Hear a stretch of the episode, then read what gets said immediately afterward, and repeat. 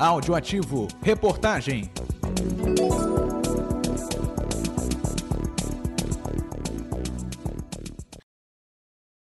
Com todo o passar de ano, sentimos que chegamos ao ápice das mudanças bruscas de temperatura no nosso país, principalmente no estado do Rio de Janeiro.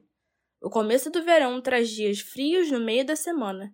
O inverno nos presenteia com semanas em que os primeiros três dias são quentes e secos, e nos últimos dois dias úteis a temperatura cai de uma forma que é praticamente impossível sair de casa sem ao menos duas blusas de manga comprida.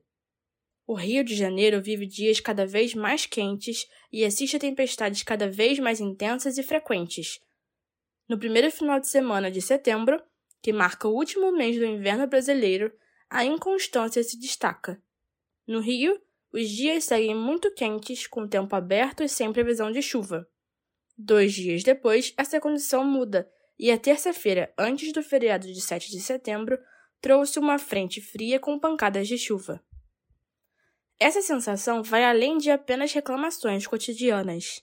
Henrique Pontes, professor de Geografia de Macaé, cidade da região dos Lagos do Rio de Janeiro, contextualiza o período em que vivemos.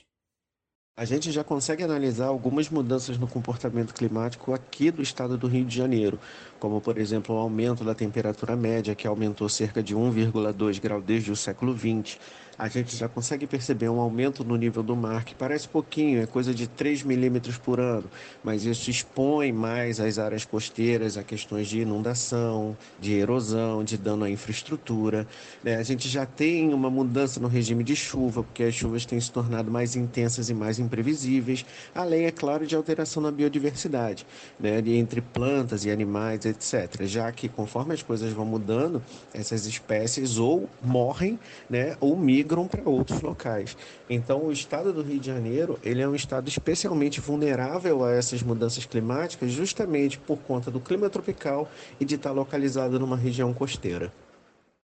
O Centro de Operações da Prefeitura do Rio divulgou no mês de junho estudos que mostram o aumento da frequência de temporais no Rio. O levantamento foi realizado a partir da base de dados do sistema Alerta Rio. De 1997 a 2009, a pesquisa contabiliza 74 dias com precipitações acima de 50,1 milímetros por hora. Entre 2010 e 2023 foram 101 dias. Entre os padrões produtivos e de consumo da humanidade, a grande descarga de CO2 na atmosfera é um dos fatores que mais gera efeitos geológicos na Terra, como as mudanças bruscas de temperatura.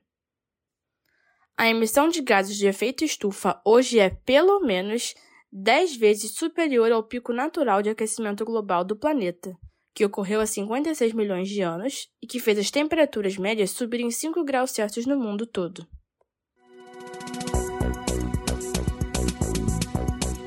Áudio ativo. Reportagem.